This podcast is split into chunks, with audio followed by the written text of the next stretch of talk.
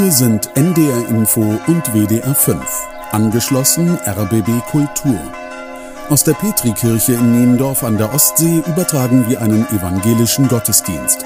Die Predigt halten Pastorin Katharina Graller und Pastor Johannes Höpfner.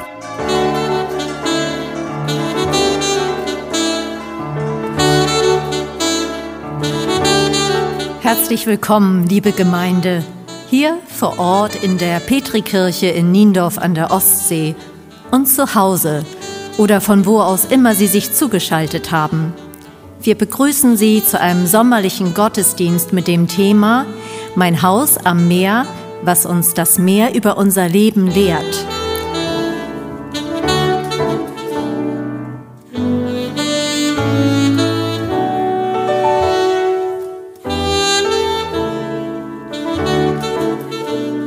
Gemeinde in nah und fern, Jesus redet mit klaren Worten. Wenn du dein Lebenshaus auf einen Felsen baust, wird es die Wolkenbrüche und Stürme des Lebens überstehen. Wenn du dein Haus aber auf Sand baust, werden die Stürme des Lebens dir den Boden unter den Füßen wegspülen und dein Lebenshaus bricht in sich zusammen. Ich stehe am Meer, meine Füße im Sand, der Wind treibt die Wellen aufs Ufer zu. Die Sandburg, nachmittags mit viel Liebe an der Wasserlinie erbaut, wird kleiner. Jede Welle durchfeuchtet den Sand. Es dauert nicht lange, da ist die Sandburg ein kleiner Sandhügel geworden. Am nächsten Morgen ist sogar der verschwunden, eingeebnet von den anbrandenden Wellen. Ich laufe unterhalb der Steilküste am Meer entlang. Der letzte Sturm hat das Steilufer an einigen Stellen ins Rutschen gebracht. Ein Abbruch aus Sand und Geröll reicht bis zum Meer. Der Weg auf dem Steilufer ist mit abgebrochen. Hätte hier ein Haus gestanden, es wäre abgerutscht. Jesus redet in drastischen Bildern, um deutlich zu machen, worum es ihm geht.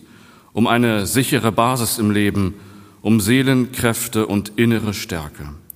Woraus besteht der Fels, auf den ich mein Lebenshaus baue?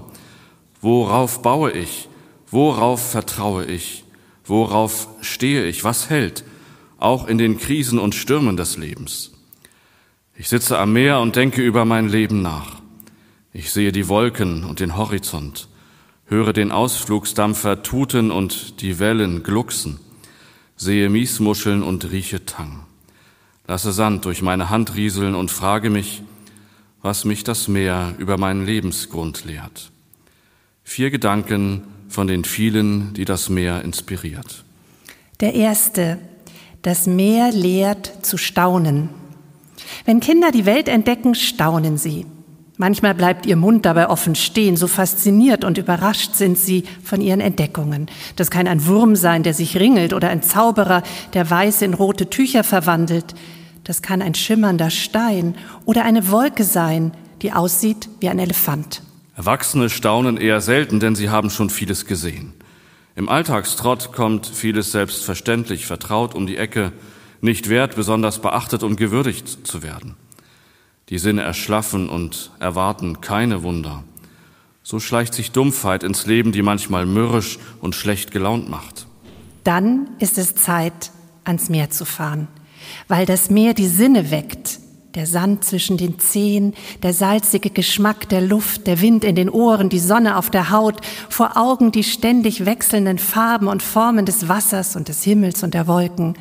Wenn es dann noch am Abend wird, die Sonne ins Meer versinkt und die Farben am Himmel explodieren, öffnen sich auch bei vielen Erwachsenen staunend die Münder über so viel unfassbare Schönheit. Sie beginnen wieder zu staunen über die Sonne, die jeden Morgen auf und am Abend wieder untergeht, über die Vielfalt der Muscheln, über die Flugkünste der Möwen, über die Wolken, die über den Himmel fegen, über den Regen, den man aus der Ferne sieht, während man selbst noch in der Sonne sitzt, über den Sternenhimmel.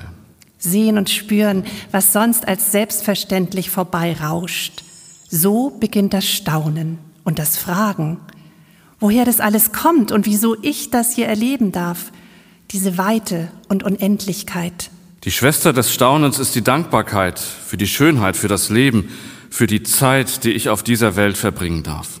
Das sind die kostbaren Momente, die einen lehren können, wie wunderbar Gott diese Welt geschaffen hat und dass es ungefähr eine Million Gründe gibt, dankbar zu sein. Die Quelle allen Lebens, Gott, Wenn die Seele überquillt, entstehen manchmal Loblieder, wie zum Beispiel das Lied Du meine Seele singe. Sie finden es im Gesangbuch unter der Nummer 302. Wir singen die erste Strophe.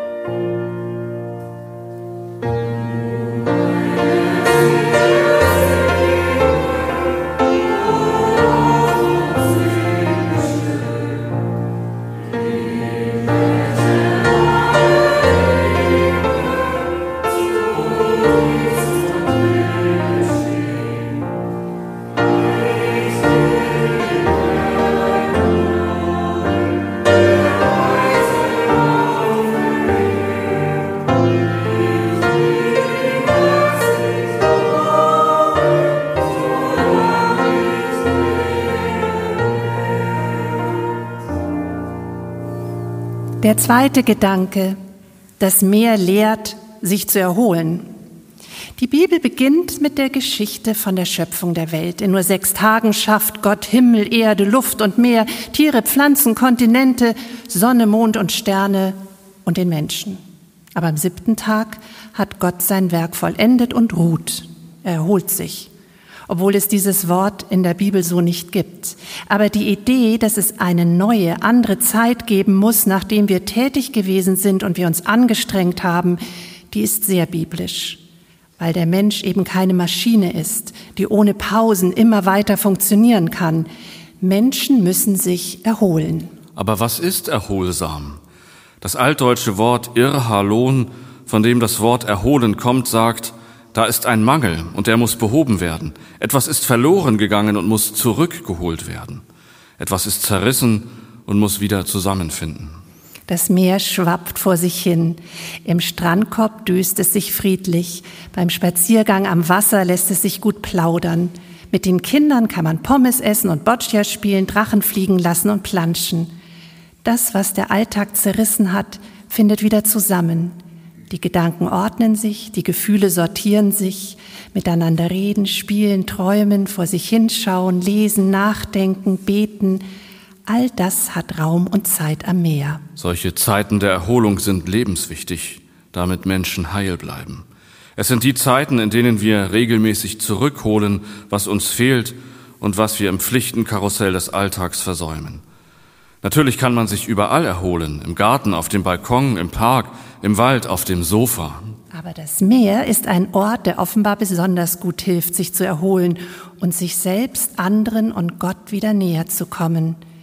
Weil das Meer weit ist, weil es so anders ist als unser Zuhause, weil es so unergründlich und geheimnisvoll ist wie unsere Seele, weil der Mix aus Wellen und Wolken, Sonne und Regen beruhigend und gleichzeitig anregend wirkt und weil das Meer dazu einlädt, einfach faul zu sein. Die Arbeit und alle anderen Wichtigkeiten des Lebens können auch mal warten. Faul sein ist wunderschön. So hat es jedenfalls Pippi Langstrumpf festgestellt. Ganz im Sinne Gottes, der nach getaner Arbeit Pause macht und sich erholt, bevor es weitergeht.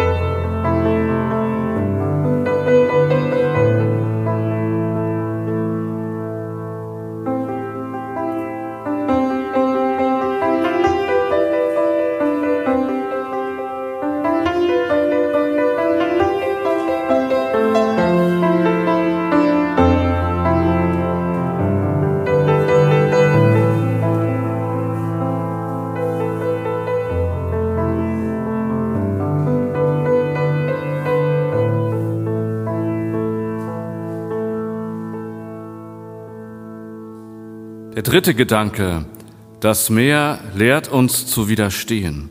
Selten im Sommer, eher im Herbst und im Winter fegt der Wind übers Meer und treibt Wellen vor sich her. Nähern Sie sich der Küste, brechen Sie.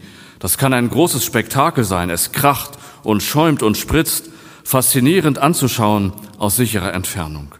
Gewaltig können die Energien sein, die sich in der Brandung entladen.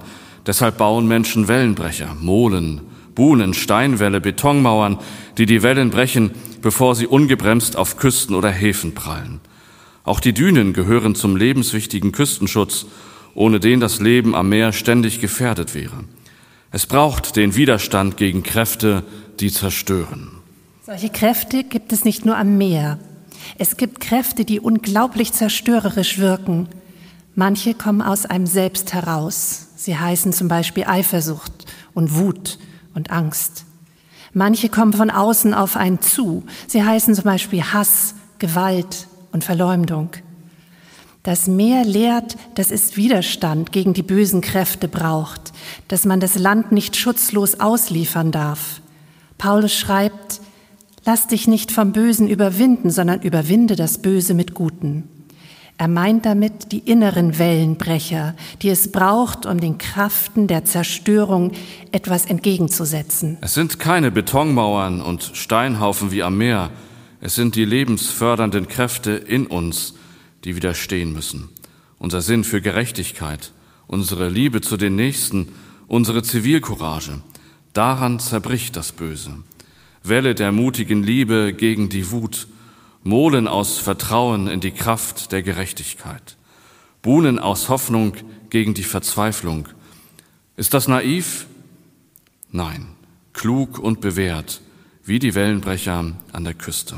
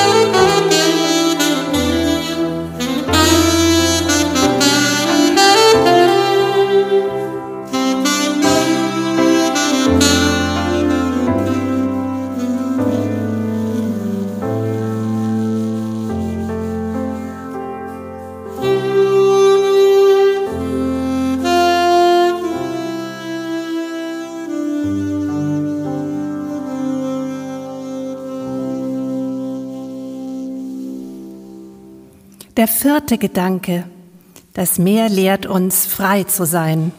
Aber was heißt es eigentlich, frei zu sein? Wovon will ich frei sein und wozu? Ist es gut, grenzenlos frei zu sein? Braucht nicht jede Freiheit Grenzen und Regeln?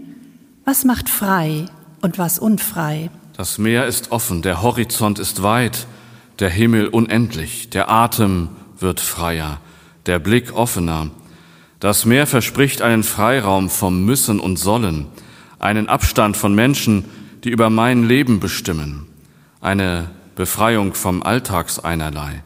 Das Meer macht frei für neue Erfahrungen. Es schafft Raum für die Liebe. Es macht frei für weite Gedanken, die bis zum Horizont und darüber hinausgehen. Es macht frei, sich selbst anders zu denken, das eigene Leben mit neuen Augen zu sehen, Pläne zu schmieden. Freilich sind das alles Freiheiten, die voraussetzen, dass es eine Rechtsordnung gibt, die alle Grundbedürfnisse nach Nahrung und sauberem Wasser, Obdach und medizinischer Versorgung erfüllen und die Einhaltung der Menschenrechte sicherstellt. Das Meer ist unendlich groß. Das macht die Gedanken weit.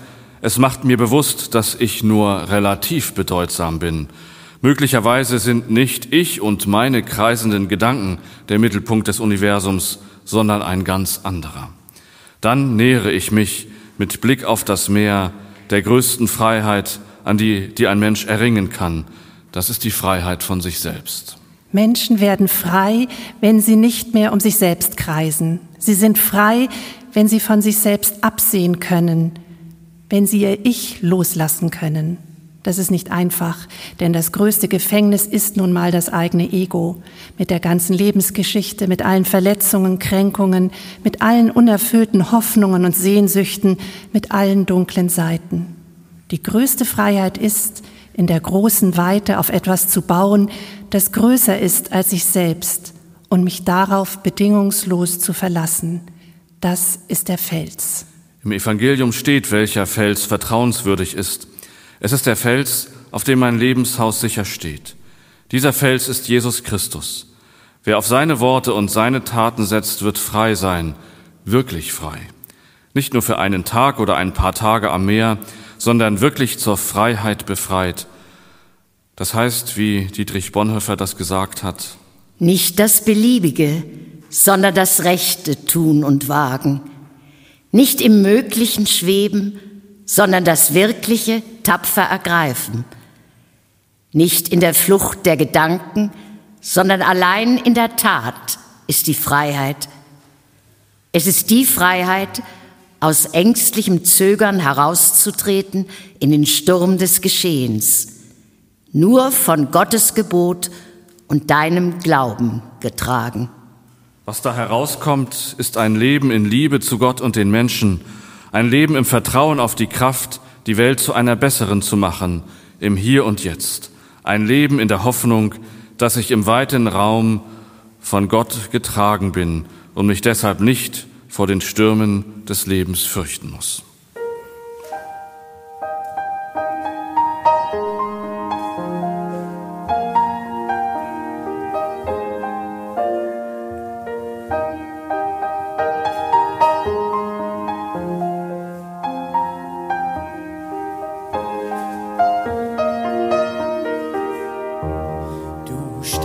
Meine Füße auf weiten Raum. Ich fass es kaum, wie du mich liebst. Du schenkst meinen Schritten die Leichtigkeit, die mich befreit, weil du mir Hoffnung gibst.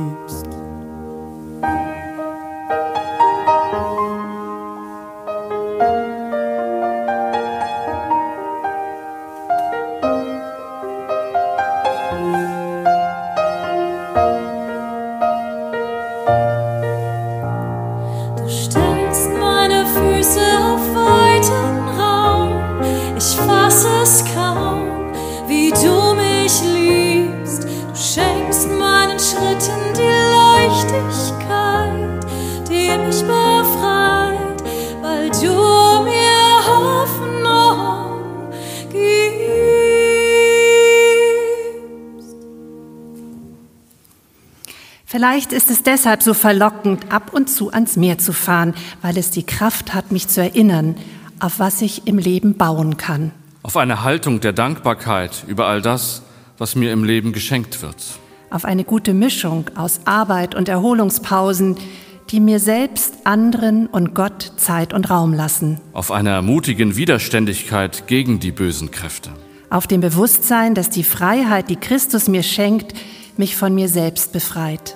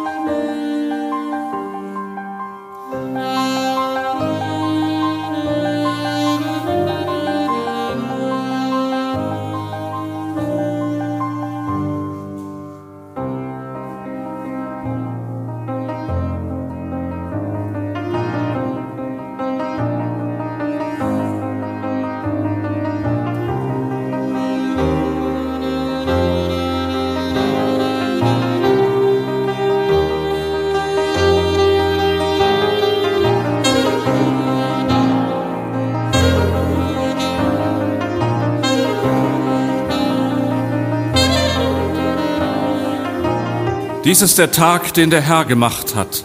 Lasst uns freuen und fröhlich an ihm sein. Am Meer, am See, im Wald, im Park, in der Eisdiele, auf dem Fußballplatz, im Auto, auf dem Sofa. Dazu segne uns Gott, unser Fels, Schöpfer des Himmels und des Meeres. Du über uns, Segne uns, du unter uns, trage uns, du neben uns, stärke uns, du vor uns, leite uns. heute und an jedem Tag.